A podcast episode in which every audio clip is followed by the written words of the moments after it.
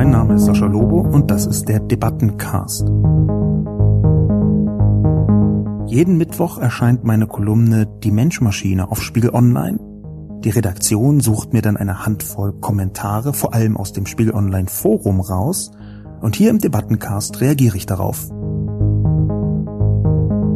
Herr Lobo hat in seinem Artikel die Vielschichtigkeit des Problems sehr gut dargestellt, aber fokussiert sich zu sehr auf die Digitalsteuer als Mittel. Sascha Lobo trauert über das Aus der Digitalsteuer. Ich nicht, weil es nur Herumfrickeln an einem kaputten Steuersystem ist. Es ist nur noch zum Kotzen. Lasst diese Unternehmen über den Jordan gehen und zieht endlich die notwendigen Maßnahmen für die Bevölkerung durch.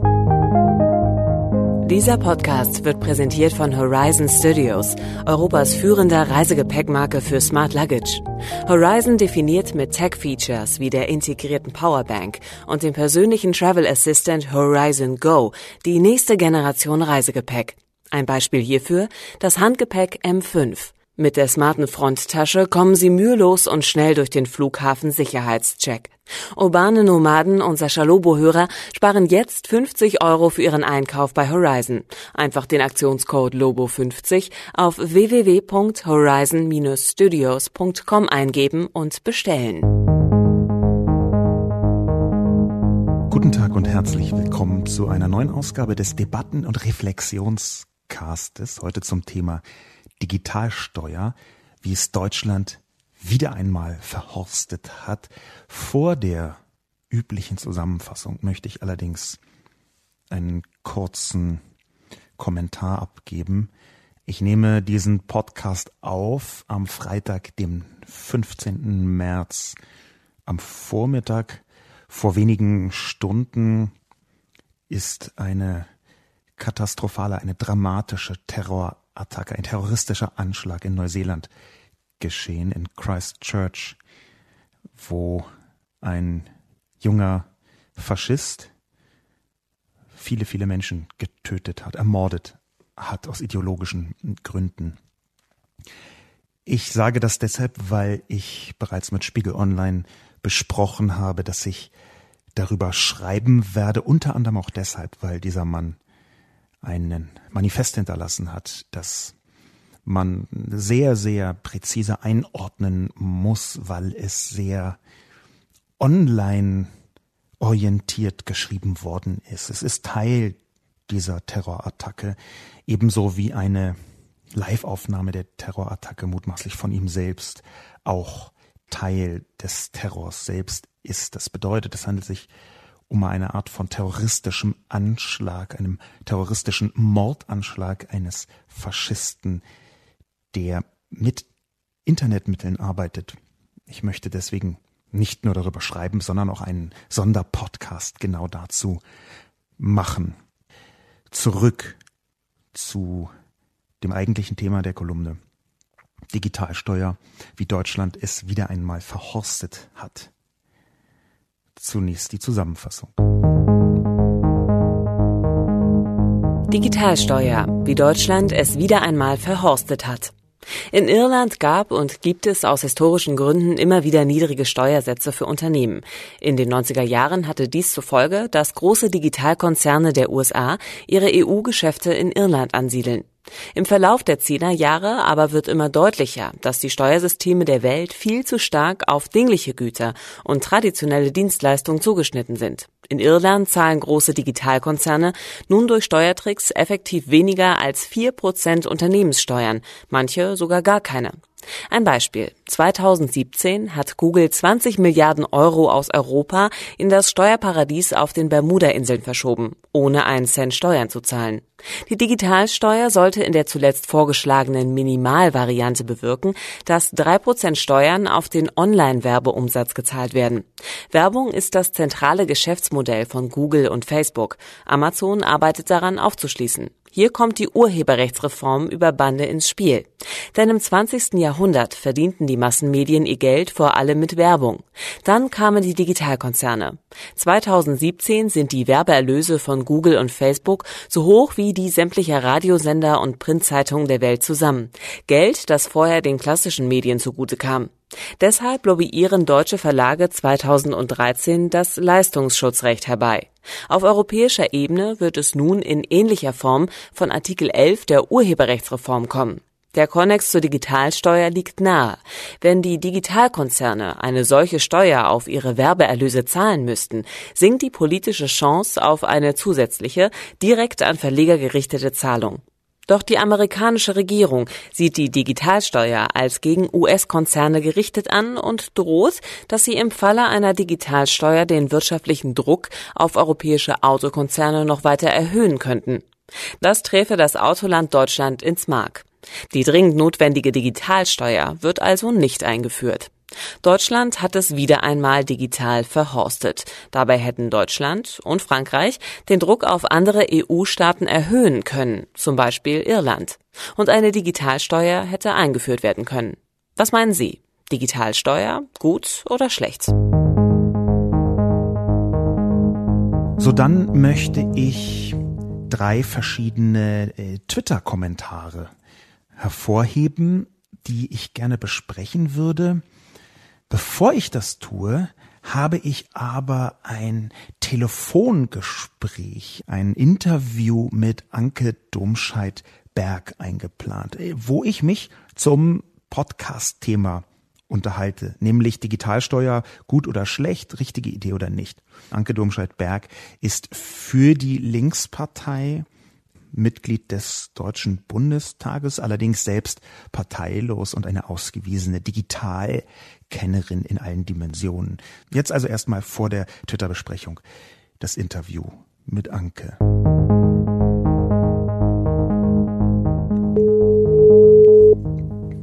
Hi. Hallo liebe Anke, ich rufe dich an für meinen Podcast zum Thema Digitalsteuer. Die Anfangsfrage erstmal, ähm, was hältst du denn von einer Digitalsteuer? Na, ich halte die für total sinnvoll. Also noch sinnvoller ist allerdings, wenn man zum Beispiel das Körpersteuerschaftsrecht anpasst an die digitale Zeit und sowas wie eine digitale Betriebsstätte schafft. Das ist ja auch auf europäischer Ebene in der Debatte. Und diese Digitalsteuer, die wahlweise irgendwelche Dienstleistungsumsätze oder eben auch Online-Werbe Einnahmen besteuern sollte, war ja immer nur so quasi als der Vectoring-Vertreter würde sagen, als Brückentechnologie geplant, weil es schneller geht, als sich europäisch zu einigen auf ein neues Körperschaftssteuerrecht. Aber eigentlich muss man endlich mal einsehen, dass Unternehmen, die eben nicht aus Brick und Mortar bestehen und weiß ich wie VW in Wolfsburg da ihre großen Fabriken haben, sondern virtuell ihre Plattform haben und dann stehen ein paar Server halt hier rum, ein paar Server darum. Und man kann das halt auch relativ schnell bewegen, das Geschäft, dass die anders als Betriebsstätte interpretiert werden müssen, als wir das halt bisher gewohnt sind. Weil sonst kannst du halt deinen Sitz extrem leicht immer dahin verlegen, wo die Steuer gerade am kleinsten ist. Dem muss man Rechnung tragen und das passiert halt nicht. Nein, das passiert bisher nicht aus vielen Gründen. Die Digitalsteuer, das sagst du ganz richtig, da gibt es ja jetzt in unterschiedlichen Geschmacksrichtungen. Ähm, ganz zum Schluss war eine Art Minimalvorschlag auf dem Tisch, der um den Umsatz ging, dass man sich also gar nicht damit aufhält, wo jetzt zum Beispiel welche Gewinne auf welche Weise entstehen, sondern wo man tatsächlich sagt, hier wird ein, in einem Land ein Umsatz gemacht da geben wir zum Beispiel eine dreiprozentige Steuer drauf. Ja, diese Quellensteuergeschichte, ne? also Ita Italien macht das ja seit Ende 2018. Hast du darüber Informationen, wie weit Italien damit gekommen ist? Also ich habe nur gefunden, dass sie seit Ende 2018 eine Quellensteuer von drei Prozent erheben, allerdings auch nur auf bestimmte digitale Dienstleistungen. Und aus dieser Formulierung entnehme ich mal, dass es eine ähnliche äh, Auswahl, welche Dienstleistungen betroffen sind, ist, wie man sie in, in der EU diskutiert hat. Also die, wo nennenswert die Daten von Nutzern zur Wertschöpfung beigetragen haben. Versuchen wir uns mal dieser Problematik zu nähern, und zwar mit ganz konkreten Zahlen. Wir wissen zum Beispiel aus Frankreich oder äh, Großbritannien, dass da ein Unternehmen wie Facebook jetzt im, im äh, Vereinigten Königreich äh, ungefähr 1,2 Milliarden Pfund Umsatz gemacht hat 2017 aber nur 7,4 Millionen Pfund Steuern auf Gewinne gezahlt hat. Glaubst du denn? Noch schlimmer. Es geht noch echt schlimmer. Natürlich also Apple hat in Ir Irland im Jahre 2014 0,005 Prozent Steuern gezahlt. Also, dass man sich vorstellen kann, wie wenig das eigentlich ist. Das sind auf eine Million Euro Gewinn, sind das 50 Euro. Da kann man schon ein bisschen neidisch das, werden. Ne? Also neidisch nicht, sondern eigentlich eher wütend. Ich habe da ja auch ja, eine, eine gewisse Wut mit dabei. Ja. Kannst du den Kern des Problems mal rausarbeiten? Der, der Kern des Problems, warum die so wenig Steuern zahlen können und bis jetzt die Politik dagegen einigermaßen machtlos oder zumindest handlungsunwillig scheint. Na, weil es im Moment danach geht, wo befindet sich der Unternehmenssitz? Und da zahlt man halt die Steuern. Und wenn Länder miteinander darum konkurrieren, das ist sozusagen die Erpressungsmacht großer, reicher Monopole, wenn die darum in Wettbewerb stehen, in welchem Land lässt sich so ein Großunternehmen nieder, dann hat man genau diesen Dublin-Effekt, den du da in deinem Artikel ja auch beschrieben hast, dass die praktisch alles tun. Hauptsache, das Unternehmen siedelt sich da an. Dann sind halt selbst sehr, sehr, sehr, sehr kleine Steuersätze bringen dann aber eine gewisse Steuereinnahme dort. Vor allem aber sind dort Leute, die also zum Beispiel im Tech-Bereich Jahreseinkommen haben von 300.000 Euro. Die wohnen dann ja da, die schaffen Kaufkraft in der Umgebung und man kann also quasi lokal, da wo das Unternehmen nominell angesiedelt ist, ja, da kann man halt einen Haufen Vorteile für dieses eine Land erzielen. Aber es ist zum Schaden aller anderen. Und es ist natürlich auch zum Schaden der gesamten Gesellschaft, weil es wird ja eine Infrastruktur benutzt von diesen Unternehmen, an der sich alle anderen Länder auch beteiligt haben. Also zum Beispiel die Glasfaserleitung, falls man irgendwo eine hat. Aber auf jeden Fall hat man ja eine Netzwerkinfrastruktur, die man dafür benutzt. Alles das ist ja da, es wird mitbenutzt. Es werden die gesamten sozialen Sicherungssysteme mitbenutzt. Es wird aber absolut nichts dazu beigetragen, die mitzufinanzieren. Also es ist wirklich so ein Schmarotzertum, was man sich auf diese Art und Weise leisten kann. Was würdest du denn den Leuten sagen, die meinen, na ja, so funktioniert halt der Markt, so funktioniert halt der Steuerwettbewerb, das ist doch alles legal, wieso macht man da, darum so ein großes Aufhebens? Na, weil es nicht funktioniert. Es ist ungerecht, es ist nicht nachhaltig und dass es im Moment legal ist, ist ja genau das Problem. Also Gesetze sind ja nicht, äh, sind ja nicht Naturgesetze, ja. Das ist ja nicht das zweite Gesetz der Thermodynamik. Das ist was, das muss man einfach verändern und an das reale Leben anpassen. Und die digitale Gesellschaft ist eine andere als die analoge Gesellschaft. Die haben doch nicht umsonst mal Monopol, Antimonopolgesetze erlassen. Die wurden auch in der analogen Welt brav angewendet, überwiegend jedenfalls, und haben auch halbwegs funktioniert. Aber heute, heute gucken wir zu, dass digitale Monopole entstehen, die sind viel größer als alles, was es jemals überhaupt gegeben hat. Weil die Rechtslage zu langsam war, weil man das nicht angepasst hat auf die digitale Welt und weil man schlicht damit überhaupt nicht umgehen konnte. Und irgendwann sind die dreimal nicht hingeguckt, so groß geworden, dass sie einfach eine extreme Macht haben, die sich leider auch auf die Politik auswirkt. Also man kann ja die Lobby-Einflüsse nachgucken. Google hat auf europäischer Ebene die meisten Lobbytermine von allen die haben halt so viel Kohle, weil sie pro Nase so viel Gewinn und so viel Umsatz haben, weil sie ja wenig äh, physische Ausgaben haben für das, was sie tun, dass sie mit dieser Kohle einfach alles machen können. Zum Beispiel auch riesige Lobbybüros, tolle Veranstaltungen, vielleicht auch Bestechungsgelder, keine Ahnung, da spekuliere ich so vor mich hin. Aber in den USA zum Beispiel auch Parteispenden und alle diese Dinge. Und natürlich hat das Auswirkungen auf die Politik und führt am Ende dazu, dass eine Politik gemacht wird, die diesen Monopolen entgegenkommt. Du hast äh, die dreiprozentige Steuer oder den Vorschlag, der zuletzt auf dem Tisch lag, als Krückentechnologie bezeichnet. Wie wäre denn das, was du vorgeschlagen hast, eine Art äh, Digitalkörperschaftssteuergesetzgebung aufzusetzen? Hast du da einen konzeptionellen Gedanken, wie das funktionieren kann, ganz konkret? Ja, es gibt äh, diese Idee, gibt es auch auf europäischer Ebene und die besteht im Wesentlichen darin, dass man sagt, ein Unternehmen wird ja im Moment besteuert am Ort seines Unternehmenssitzes. Also nochmal Beispiel VW, halt in Wolfsburg, da wo die ihren Sitz haben. BASF, da unten im Süden, Ludwigshafen, glaube ich, sitzen die. Was macht man halt, wenn Google irgendwo anders ist, der Umsatz aber im Wesentlichen in allen möglichen anderen Ländern der Welt stattfindet? Und da ist der Vorschlag zu sagen, neben der physischen Präsenz der Betriebsstätte, die irgendwo als Haus rumsteht, muss es auch eine sogenannte digitale Betriebsstätte geben. Und die wird eben davon abgeleitet, wo digitale Dienstleistungen oder digitale Umsätze erbracht werden. Also zum Beispiel in Deutschland. Alle die Menschen, die zu Hause rumsitzen und bei Amazon Zeug klicken, die produzieren Umsatz in Deutschland. Und da gibt es in der EU schon sogar konkrete ähm, Vorstellungen, wie man so eine digitale Präsenz definiert. Also es muss eine sogenannte signifikante digitale Präsenz sein und da muss ein Unternehmen mindestens eins von möglichen drei Bedingungen erfüllen. Manchmal sind es vielleicht auch alle drei. Und die erste Bedingung ist, es müssen mehr als sieben Millionen Euro Erträge aus digitalen Dienstleistungen in einem einzelnen Land anfallen. Das dürfte man bei Unternehmen wie eBay oder Amazon relativ leicht erreichen in Deutschland. Und oder mehr als 100.000 Nutzer digitaler Dienstleistungen. Digitale Dienstleistungen sind auch Airbnb-Buchungen, sind eBay-Geschichten, sind aber auch Uber-Buchungen. Also das gehört auch alles dazu. Und die dritte Kondition wäre auch wieder und oder Abschluss von mehr als 3000 Geschäftsverträgen über digitale Dienstleistungen mit irgendwelchen gewerblichen Nutzern. Und das immer bezogen auf ein Steuerjahr und einen Mitgliedsstaat. Und wenn eine dieser Bedingungen erfüllt ist, dann haben die eine signifikante digitale Präsenz in einem europäischen Mitgliedsstaat. Und dann müssen sie Gewinne besteuern.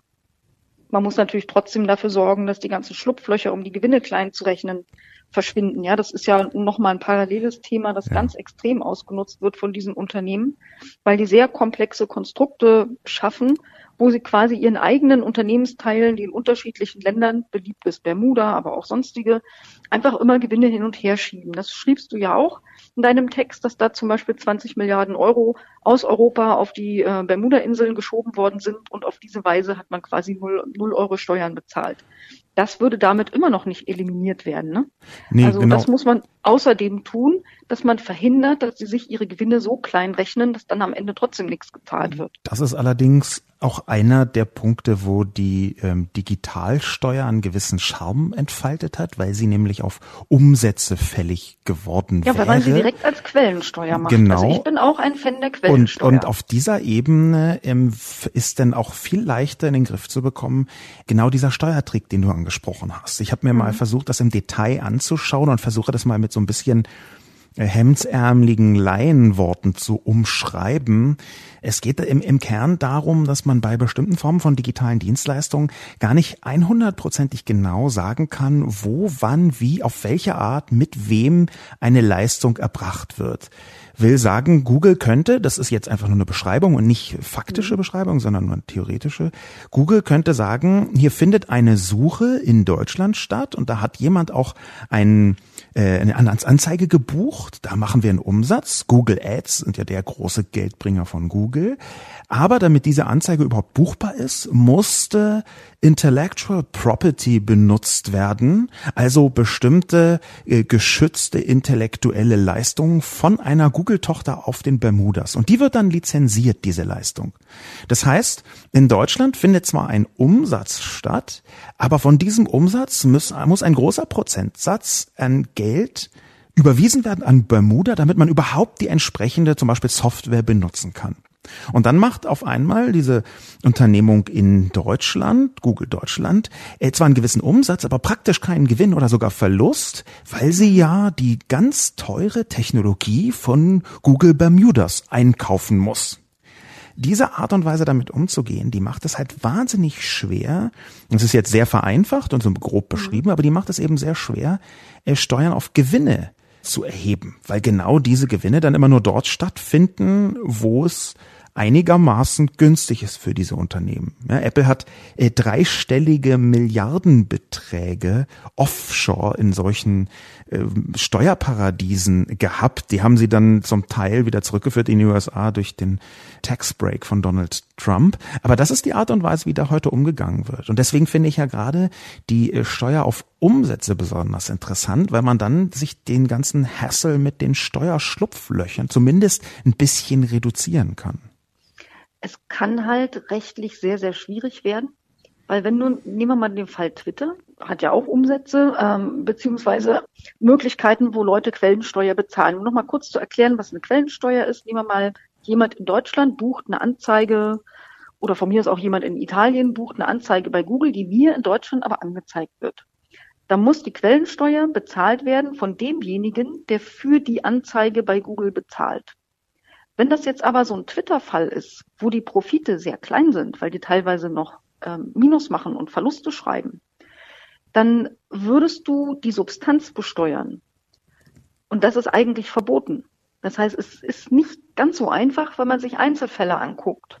Aber ich glaube trotzdem, dass man Wege finden würde, das umzusetzen. Aber wahrscheinlich wird man einen ganzen Strauß von Maßnahmen brauchen. Eine Maßnahme ist zum Beispiel, jetzt sind wir wieder bei dem Mensch, der eine Anzeige kauft in Deutschland, die bei Google erscheint. Es gibt auch äh, den Vorschlag, die Anrechenbarkeit als Betriebsausgaben von solchen Ausgaben für eine Google-Anzeige steuerrechtlich zu begrenzen, wenn die Einnahmen, die damit für Google generiert werden, in einem Niedrigsteuerland anfallen also zum Beispiel in Irland oder auf den Bermudas. Das fände ich auch einen ziemlich cleveren Weg. Aber das alles bedeutet, dass die äh, Steuerjurisdiktionen auch sehr eng miteinander zusammenarbeiten müssen. Und das passiert halt oft nicht so super gut weil eben Bermuda kein Interesse daran hat, dass Deutschland mehr Steuereinnahmen hat und Google sich etwas unwohler auf den Bermudas fühlt. Ne? Deswegen ist das auch nicht so leicht. Glaubst du denn, dass da von Deutschland aus, du bist ja Mitglied des Bundestages in Deutschland, glaubst du, dass da von Deutschland aus ein Druck aufgebaut werden könnte, um da endlich eine Steuergerechtigkeit herzustellen? Ich meine, dass Google weniger Steuern bezahlt als ein x-beliebiges Start-up, was drei, vier, fünf Jahre alt ist und so auf kleiner Ebenen einen gewissen Erfolg verbuchen kann, das ist ja eigentlich ein Ding der Unmöglichkeit. Tja, da hörst du von mir nur ein leidenschaftliches Nein, das glaube ich nicht. Nach meinen bisherigen Eindrücken ist Deutschland aus verschiedenen Gründen da sehr leidenschaftslos unterwegs. Und einer der Gründe ist der große Einfluss, den die USA haben, selbst unter einer Regentschaft von Trump, wo man sich gedacht hätte, na ja, da pfeifen die mal ein bisschen drauf. Zwischendurch hat sich ja am Anfang auch mal so angehört, dass man sich auf andere Partner mehr konzentrieren will. Aber allein das Beispiel ist jetzt eine kleine abbiegige Schleife, aber ich habe sehr viel zu tun mit dem Thema 5G. 5G-Ausbau und da geht es ja um äh, dieses chinesische Unternehmen Huawei, das da ja. zum Beispiel 50 Prozent des 4G-Netzes der Deutschen Telekom mit seiner Ausrüstung bestückt hat. Und jetzt plötzlich ist das ein Sicherheitsrisiko, ja. Obwohl sich eigentlich nichts verändert hat. In den letzten Jahren war China genauso, wie es im Prinzip heute ist. Und auf einmal ist es irgendwie ein existenzielles nationales Sicherheitsproblem. Der einzige Grund, der anders ist, dass die USA eine andere Industriepolitik hat und China irgendwie daraus haben will.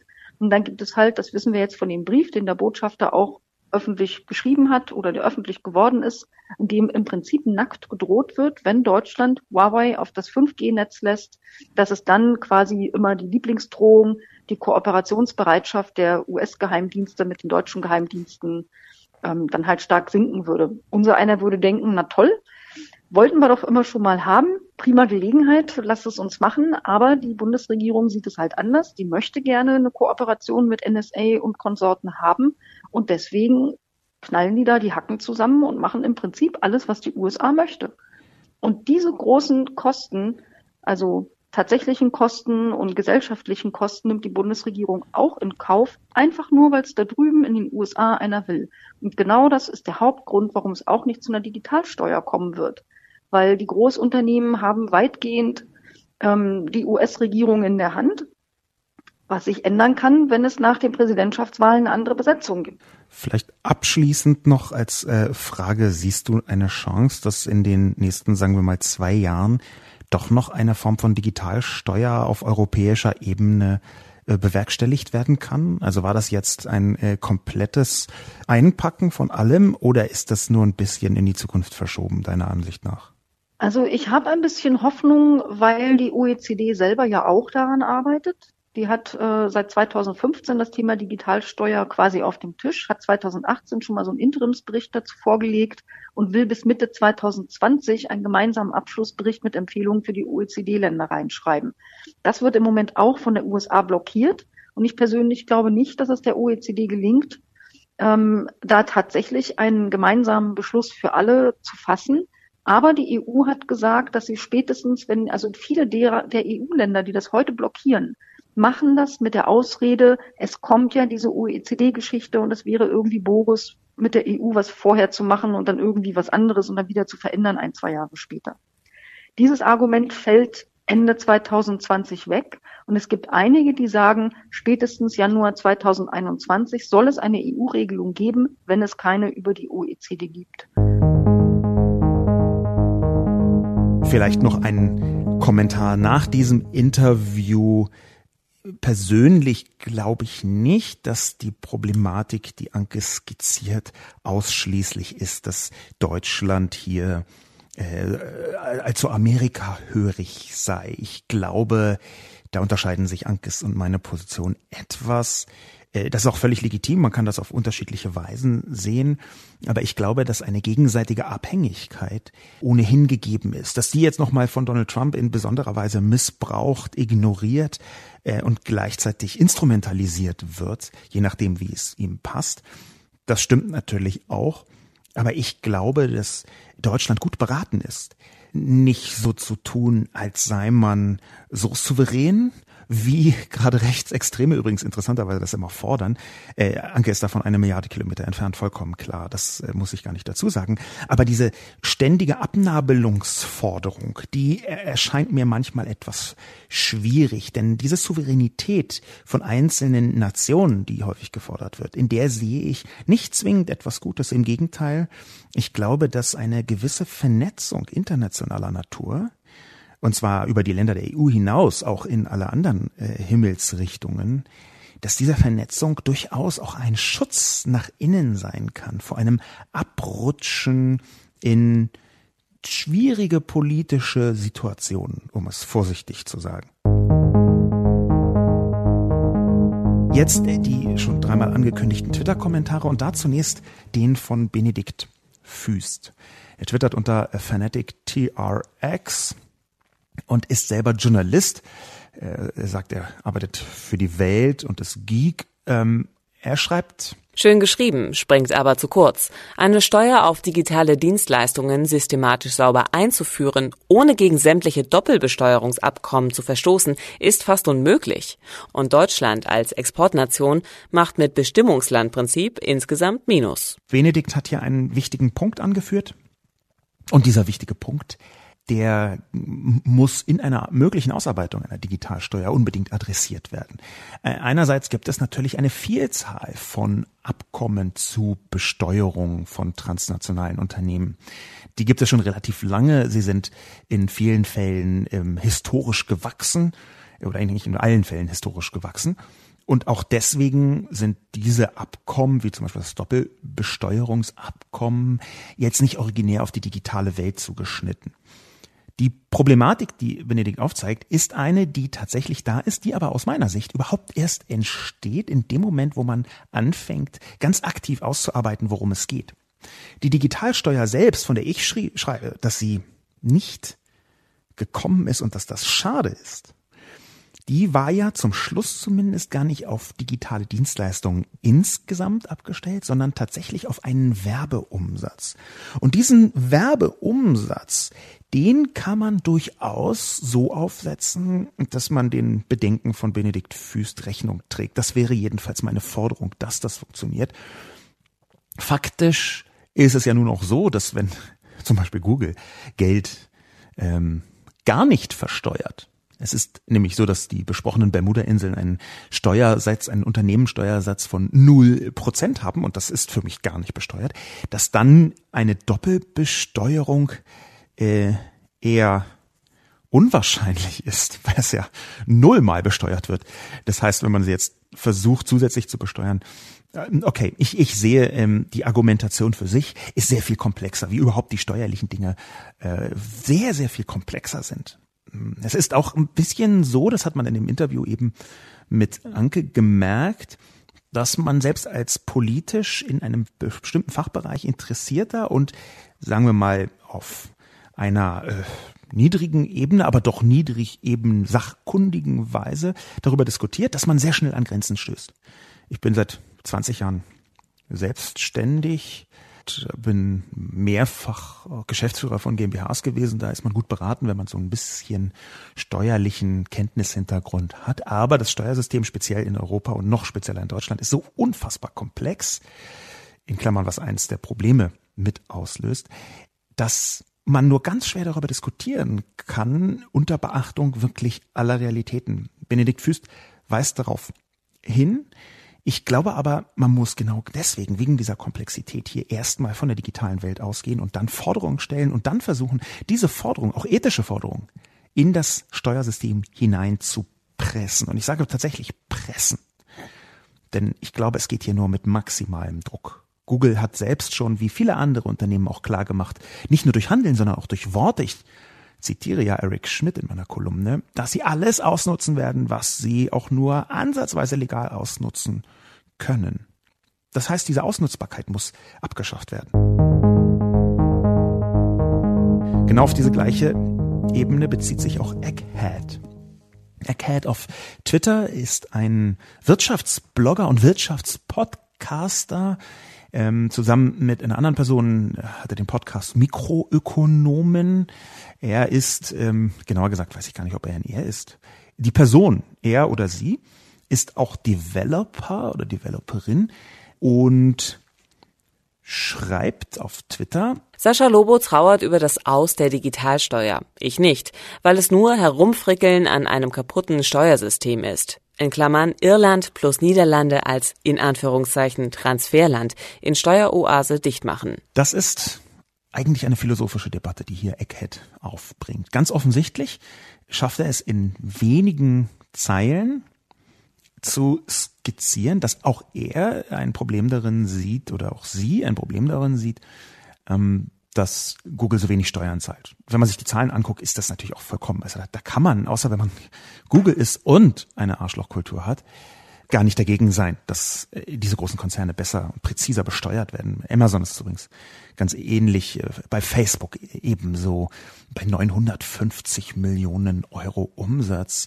1,9 Millionen Euro Steuern zu zahlen. Das ist in jeder Dimension nicht akzeptabel. In diese Richtung geht also Econ-Blogger Egghead auch.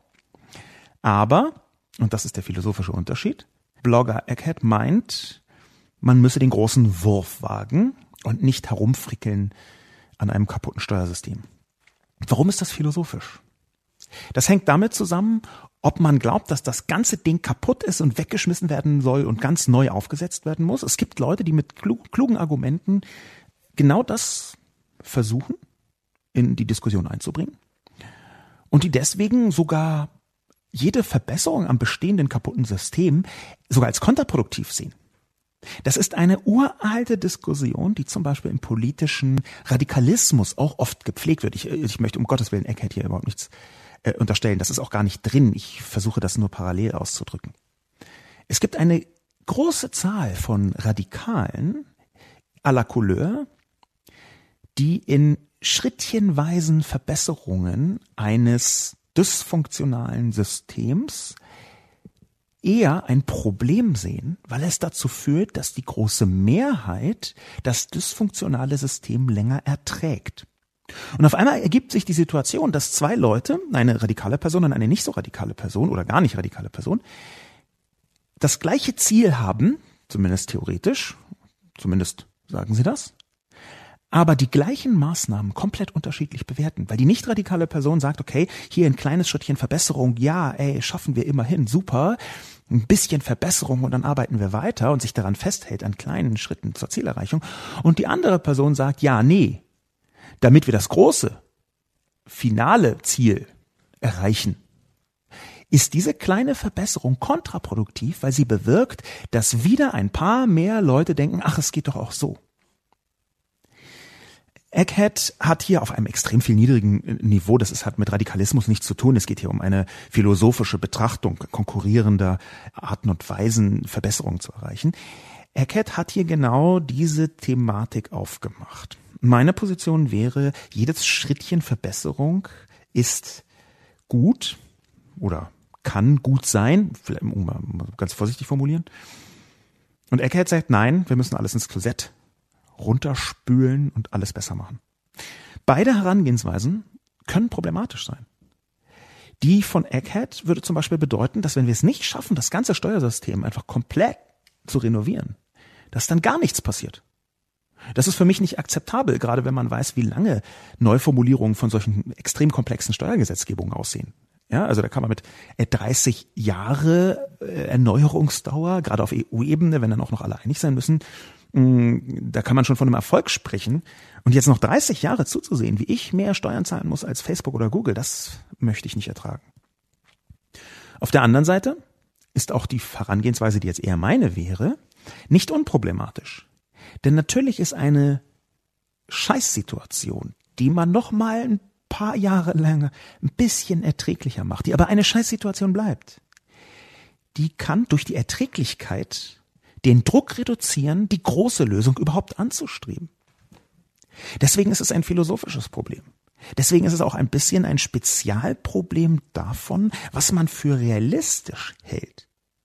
Und gleichzeitig ist Realismus Anfang des 21. Jahrhunderts gar nicht immer die klügste Vorgehensweise, um es vorsichtig zu sagen. Realismus wird, das äh, sollte man vielleicht nicht aus dem Kontext gerissen zitieren, das muss man nämlich erklären, Realismus wird überbewertet. Das, worauf ich hinaus möchte, ist, Realismus ist nicht immer die richtige Herangehensweise, wenn man etwas erreichen möchte. Ich bin hier eher bei Ernst Bloch, der von konkreten Utopien spricht, wo man mit Fug und Recht sagen kann, das hat wenig mit Realismus zu tun. Es ist eher eine realistisch erreichbare Utopie. Das ist eine konkrete Utopie. Ernst Bloch war selber äh, Marxist, ähm, hat wahnsinnig viele äh, sehr, sehr wichtige philosophische Konzepte entwickelt. Und der hat die Schnauze voll gehabt von den ganzen Utopikern, die gesagt haben, hier da vorne, wir kämpfen für eine Gesellschaft, die. Und dann kam halt irgendwie Aufzählung, wo ganz klar ist, das ist frühestens in 300 Jahren äh, machbar und möglich. Und Ernst Bloch hat gesagt, nee, ey, Quatsch, shit, wir müssen konkrete Utopien, machbare Utopien, tatsächlich auch umsetzbare Utopien in einer Zeitspanne, die akzeptabel ist, versuchen anzustreben. In diesem Kontext, in vielen anderen nicht, aber in diesem Kontext bin ich Bloch orientiert. Deswegen sage ich, Eckhead, ja, es ist richtig. Es kann sein, dass man hier an einem kaputten Steuersystem herumfrickelt, aber ich glaube, wir sollten trotzdem herumfrickeln, weil die komplette Abschaffung des kaputten Steuersystems und die Neuorganisation des Steuersystems mit der gegenwärtigen EU halte ich für so unrealistisch, dass es keine konkrete, sondern eine fantastische Utopie ist, die man nie erreichen kann, und die das beste Argument ist, warum man jetzt halt doch nichts tut. Der letzte ganz kurze Twitter-Kommentar, bevor ich in die Spiegel Online-Kommentare reinsteige, kommt von Florian Gallwitz. Ich entschuldige mich ausdrücklich dafür, dass ich jetzt äh, zwei Männer plus eine Person, die ich glaube auch männlich ist, die aber auch weiblich sein könnte, als äh, Zitatgeber hier habe. Dafür habe ich ähm, Anke Domscheit-Berg im Interview gehabt, aber das ging jetzt leider nicht anders. Ich versuche sonst darauf zu achten. Florian Gallwitz, Professor für Computer Science and Media, Pattern Recognition, Computer Vision, Speech Recognition, Deep Learning, Robotics in Nürnberg. Also ein Mann, der in der Tiefe der digitalen Vernetzung und der Funktionsweisen dieser Technologien Bescheid weiß. Der schreibt. Etwas kurz kommt in der Artikel 13 Debatte, dass Google nicht nur am meisten Erfahrung mit Upload-Filtern hat, sondern auch zahlreiche einschlägige Patente. Wenn man also die Marktposition von Google stärken möchte, könnte das der richtige Weg sein. Das ist ein extrem wichtiger Hinweis, der am Rande nur mit meiner Kolumne zu tun hat, aber das ist deswegen interessant, auch im Rahmen meiner Kolumne, weil nicht nur alles mit allem zusammenhängt, sondern weil auch natürlich die Marktmacht von Google ein wesentlicher Treiber der gesamten Digitalsteuerdebatte ist und auch der gesamten Debatte rund um die Urheberrechtsreform, die ja dann am, ganz am Schluss doch wieder mit meiner Kolumne zusammenhängt. Das heißt, die Urheberrechtsreform, die hier kommen soll, die macht Google noch viel, viel stärker. Google hat, das sind Schätzungen von Experten, über 100 Millionen Dollar in sein auch nur halbwegs gut funktionierendes Upload-Filtersystem hineingesteckt. Es ist ja heute so, dass es schon Upload-Filter gibt. Die sind gesetzlich bloß anders aufgesetzt. Mm, es gibt da zwei Mechaniken. Die eine heißt Notice and Takedown und die zweite Notice and Stay Down.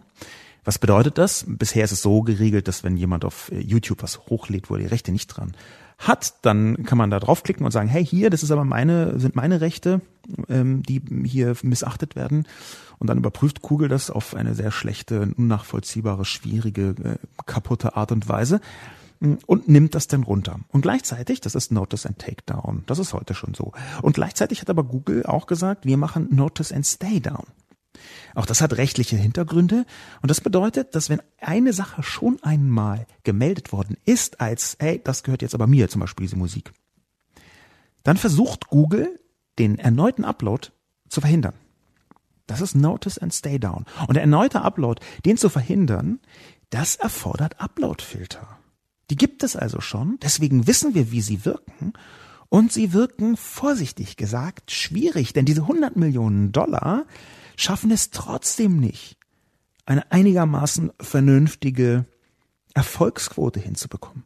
Es gibt viele Meldungen über die tatsächlichen Erfolgsquoten. Auch hier gibt es Schätzungen, die sind so zwischen 80 plus Prozent und weichen nach oben und nach unten in allen möglichen Sphären ab. Aber das, was wir davon wissen, ist, dass selbst mit 100 Millionen Dollar man es kaum schaffen kann, auch ein nur halbwegs gut funktionierendes System zu bauen. Und das am besten funktionierende, und genau das fordert der Urheber, die Urheberrechtsreform, das am besten funktionierende muss eingesetzt werden. Das, was im Gesetz steht, ist ein Geschenk für Google. Und zwar ein Geschenk für Google insofern, als dass es quasi die beste Marketingmaßnahme für die Lizenzierung der Google Upload Filter, die es schon gibt, darstellt. Fast möchte man von einer Zwangslizenzierung sprechen, denn im Gesetz steht, ich paraphrasiere das, dass man nachweisen muss, dass man die besten am Markt verfügbaren, sinnvollsten Mechanismen für die Erreichung des Gesetzesziels benutzt hat. Und das ist, kann man mit Fug und Recht argumentieren, der super teure Filter von Google. Deswegen hat hier Florian Gallwitz komplett recht. In die Kommentare hineingesprungen. Es gibt die Ansicht, dass eine Digitalsteuer sinnlos ist. Die Digitalkonzerne werden auch weiterhin ihre Schlupflöcher finden. Freier Bürger befürchtet, wie einige andere Kommentatoren ebenfalls, vor allem eines. Mehr Bürokratie. Steuerunschuld. Herr Lobo, Sie und all die anderen, die Ihnen zustimmen werden, sollten froh sein, dass es keine Digitalsteuer gibt. Oder glauben Sie, dass die unfähigen deutschen Politiker, die Sie hier schmähen, mit dem zusätzlichen Geld etwas Sinnvolles anfangen? Nein, für das Geld hätte es zusätzliche Beamte gegeben, die als Fachkräfte der Wirtschaft fehlen, diese aber mit zusätzlichen Vorschriften gängeln. Wenn man jetzt die Amerikaner mit ins Boot holen will, denn nur um die geht es ja bei der Digitalsteuer, dann muss man sie anders nennen. Herr Scholz ist in der richtigen Partei, die kennt sich mit so etwas aus. America First Tax oder analoge Grenzsteuer wären meine Vorschläge, um Herrn Trump zum Umdenken zu bewegen. Es gab, wie gesagt, relativ viele Leute, die der Meinung waren, dass eine Digitalsteuer komplett sinnlos sei. Die Digitalkonzerne werden auch weiter Schlupflocher finden. Es gab viele Kommentatoren, die generell eine Skepsis gegenüber Steuern haben. Das kann ich so erstmal nicht nachvollziehen. Gerade freier Bürger hier ist aus meiner Sicht in der schwierigen Position, argumentativ schwierigen Position, die Steuerlichkeit insgesamt nicht unbedingt für sinnvoll zu halten. Ich weiß gar nicht, ob Steuerlichkeit hier der richtige Begriff ist, also die Existenz von staatlich erhobenen Steuern. Freier Bürger macht ja relativ deutlich, dass er nicht nur die deutsche Politik für unfähig hält, sondern dazu auch noch nicht glaubt, dass die mit dem Geld etwas Sinnvolles anfangen können und zusätzliche Beamte äh, findet er auch ganz äh, schlecht, die, sei das alles nur Gängelung. Ich weiß ehrlich gesagt nicht, ob das die richtige Position ist, denn ich sehe hier, so heißt ja auch schon freier Bürger, kommentiert ab und zu, bin ich dankbar für, hat immer eine andere Position als ich, scheint aber sehr zivil äh, zu argumentieren. Ich bin hier der Meinung, dass freier Bürger ähm, etwas zu stark in die libertäre Richtung abgleitet. Was bedeutet das? Ich würde unterstellen, das lese ich da rein, bitte gerne um Korrektur, falls ich das falsch gelesen habe, lieber freier Bürger. Ich unterstelle, dass hier ein Zweifel am Primat der Politik besteht. Für mich ist aber eine liberale Demokratie gar nicht anders machbar als mit dem Primat der Politik. Ich glaube nämlich, dass wenn man allein den Markt, die Wirtschaft, die privaten Kräfte entscheiden lassen würde darüber, was gesellschaftlich genau geschieht, dass das in der Katastrophe münden würde. Diese Unterstellung von mir, hm, da kann der freie Bürger gerne drauf äh, reagieren, würde ich mich sogar freuen, einfach unter dem Spiegel Online Artikel, der auf meinen Podcast hinweist. Aber diese Position, die ist relativ häufig. Nicht noch mehr zusätzliche Steuern. Und ich kann durchaus verstehen, dass man eine solche Position haben kann. Aber sie geht so ein bisschen in diese ökonomische Richtung, wir haben schon genug Steuern. Und da bin ich mir halt gar nicht sicher, ob die sinnvoll ist. Und zwar nicht, weil ich denke, dass wir zu wenig Steuern haben, sondern weil ich denke, dass wir nicht die richtigen Steuern im digitalen Kontext haben. Die Art und Weise, wie man die aufsetzt, da glaube ich, braucht es neue Prinzipien. Zum Beispiel die Besteuerung des Umsatzes, des Werbeumsatzes, die mit der Digitalsteuer geplant war. Eine solche Besteuerung, die wird zum Beispiel viel schwieriger machen, dass Schlupflöcher genutzt werden von großen transnationalen Konzernen wie Facebook, Google, Amazon oder wie auch immer, dass Schlupflöcher genutzt werden, die zwar faktisch legal sind, in einem ethischen Diskurs, aber definitiv grau oder sogar dunkelgraust stattfinden. Was bedeutet das? Das heißt, nicht jedes rechtliche Schlupfloch, das aus Gründen der Komplexität des Rechts tatsächlich nicht strafbar ist, ist auch etwas, was man ausnutzen sollte. Nicht alles, was nach Meinung von hochbezahlten Experten für genau solche Schlupflöcher legal ist, ist auch etwas, was richtig ist. Und ich glaube, dass genau diese Diskussion geführt werden muss.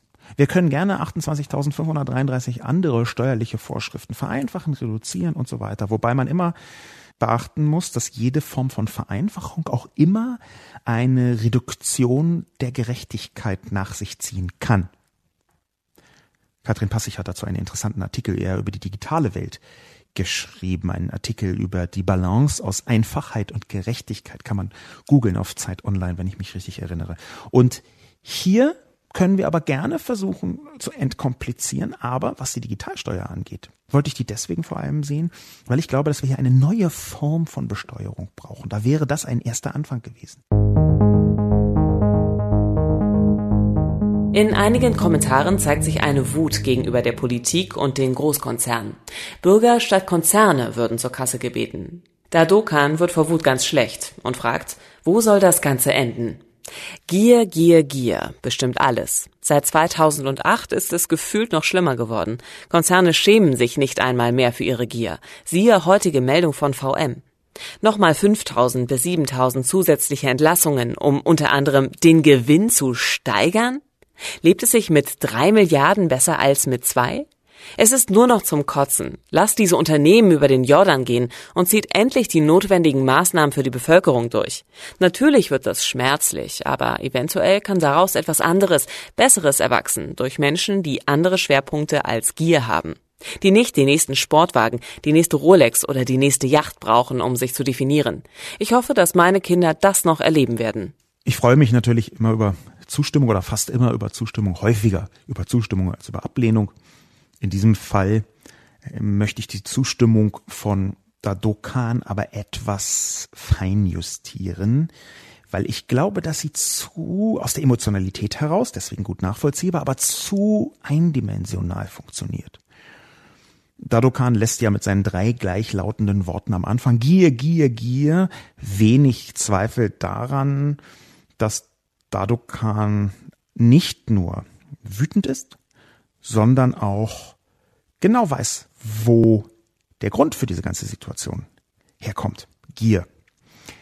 Ich glaube, es ist, gerade wenn man über die Steuerlichkeit, äh, über die Steuersystematik spricht, gar nicht so einfach. Natürlich ist Kapitalismus ein System, das gieranfällig ist.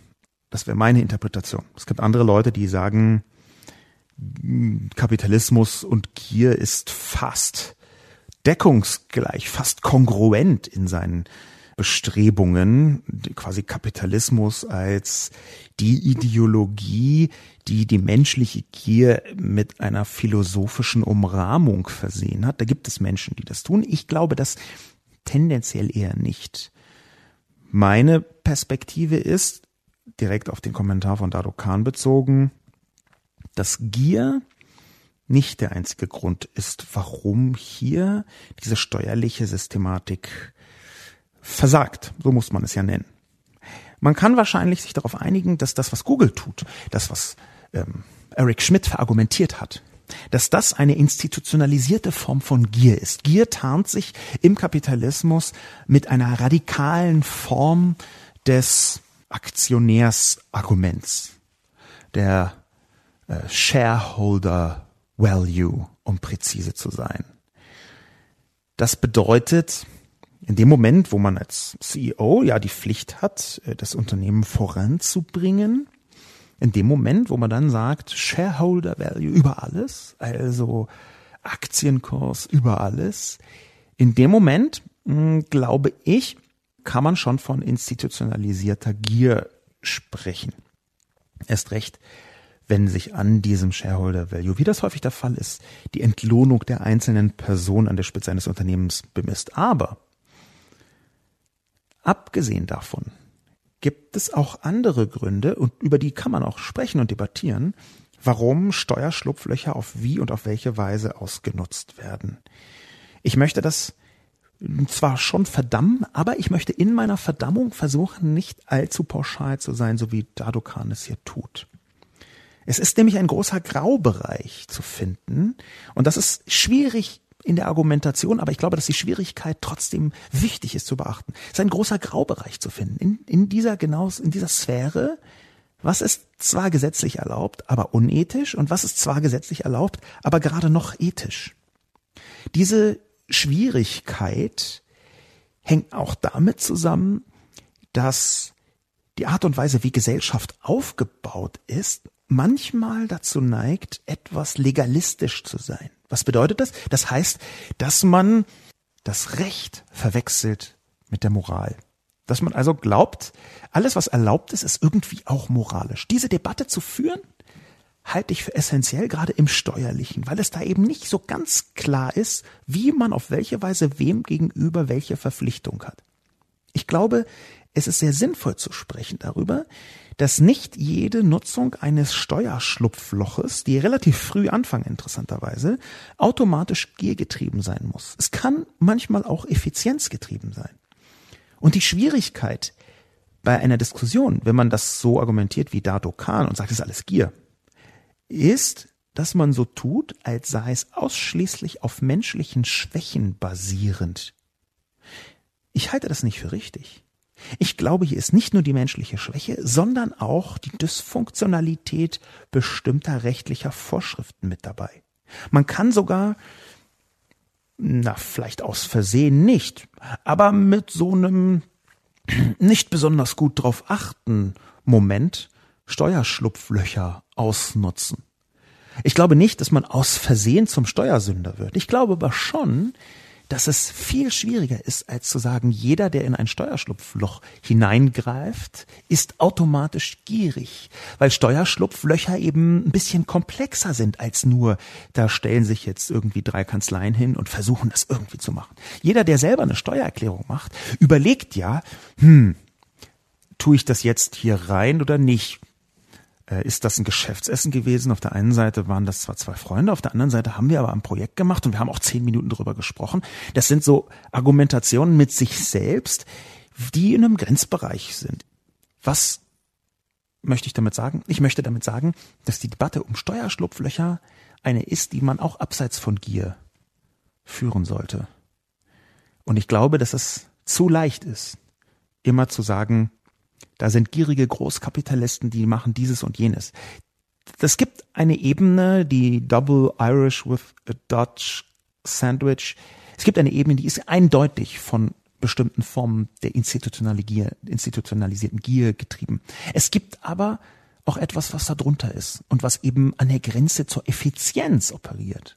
Und wir müssen diese Grenze versuchen, ethisch zu finden und nicht gesetzlich zu finden. Das wäre die Debatte, die ich mir hier wünschen würde. Simeone H. sieht die in der Kolumne angesprochenen Probleme, hält aber eine Digitalsteuer nicht für die Lösung. Falsches Instrument. Herr Lobo hat in seinem Artikel die Vielschichtigkeit des Problems sehr gut dargestellt, aber fokussiert sich zu sehr auf die Digitalsteuer als Mittel.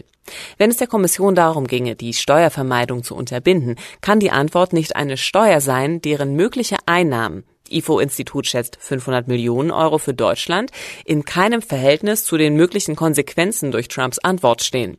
Es benötigt noch mehr Evidenz in der Besteuerung von Plattformen, um größere, unerwünschte Nebenwirkungen zu vermeiden.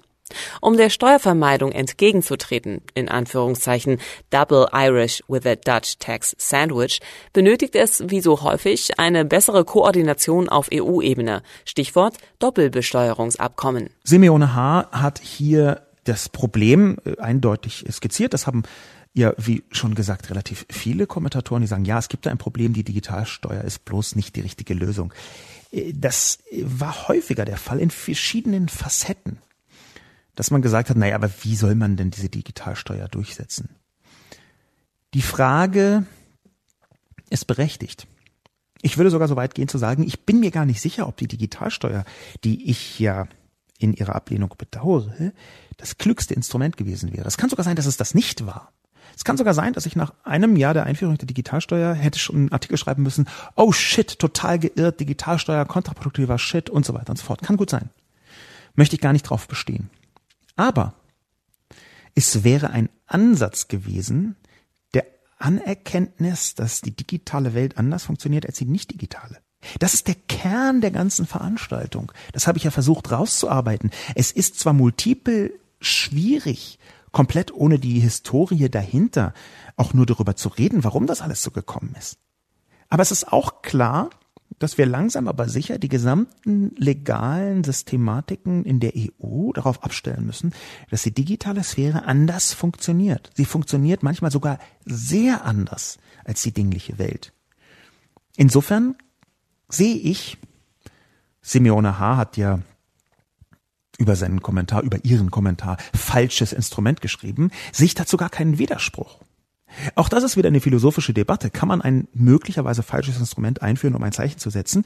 Gibt es Argumente für oder gegen? Mein Argument dafür wäre gewesen, dass das zum ersten Mal die steuerliche Anerkenntnis in großer EU-Dimension gewesen wäre, dass man mit den bisherigen steuerlichen Mitteln des 20. Jahrhunderts, das 21. digitale Jahrhundert, nicht richtig greifen kann.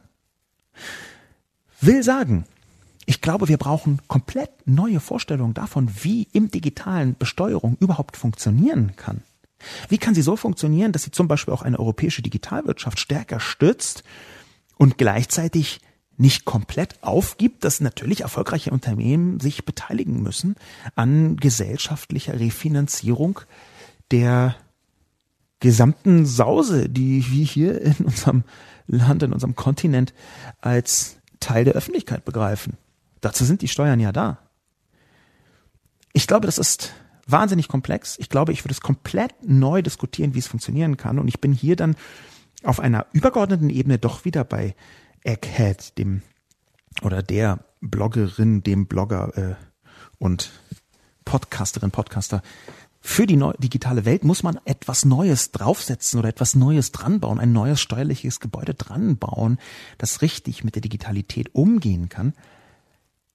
Aber da ist für mich wichtiger, einen ersten Schritt zu machen, als dass dieser erste Schritt 100% richtig ist. Wenn man nur 100% richtige Schritte macht, dann ist man im Digitalen dazu verdammt, für immer stehen zu bleiben. Und ich glaube, dass das auch für den Umgang der Politik mit dem Digitalen, mit der digitalen Sphäre gilt. Insofern möchte ich Simeone H. zum Schluss zum Teil recht geben und sagen, ja, es kann sein, dass es ein falsches Instrument ist. Es kann aber trotzdem sein, dass es richtig gewesen wäre, diese Steuer einzuführen. Auch wenn sie ziemlich komplex ist, Stichwort Doppelbesteuerungsabkommen, Stichwort Steuerschlupflöcher, Stichwort dysfunktionales Steuersystem insgesamt. Und mit dieser leichten Nachdenklichkeit bedanke ich mich fürs Zuhören und bis zum nächsten Mal, was, wie ich schon angekündigt habe, ein Sonderpodcast sein wird zu der Situation des Terroranschlags in Christchurch in Neuseeland und der Verankerung im Netz. Mein Name ist Sascha Lobo. Vielen Dank. Bis zum nächsten Mal.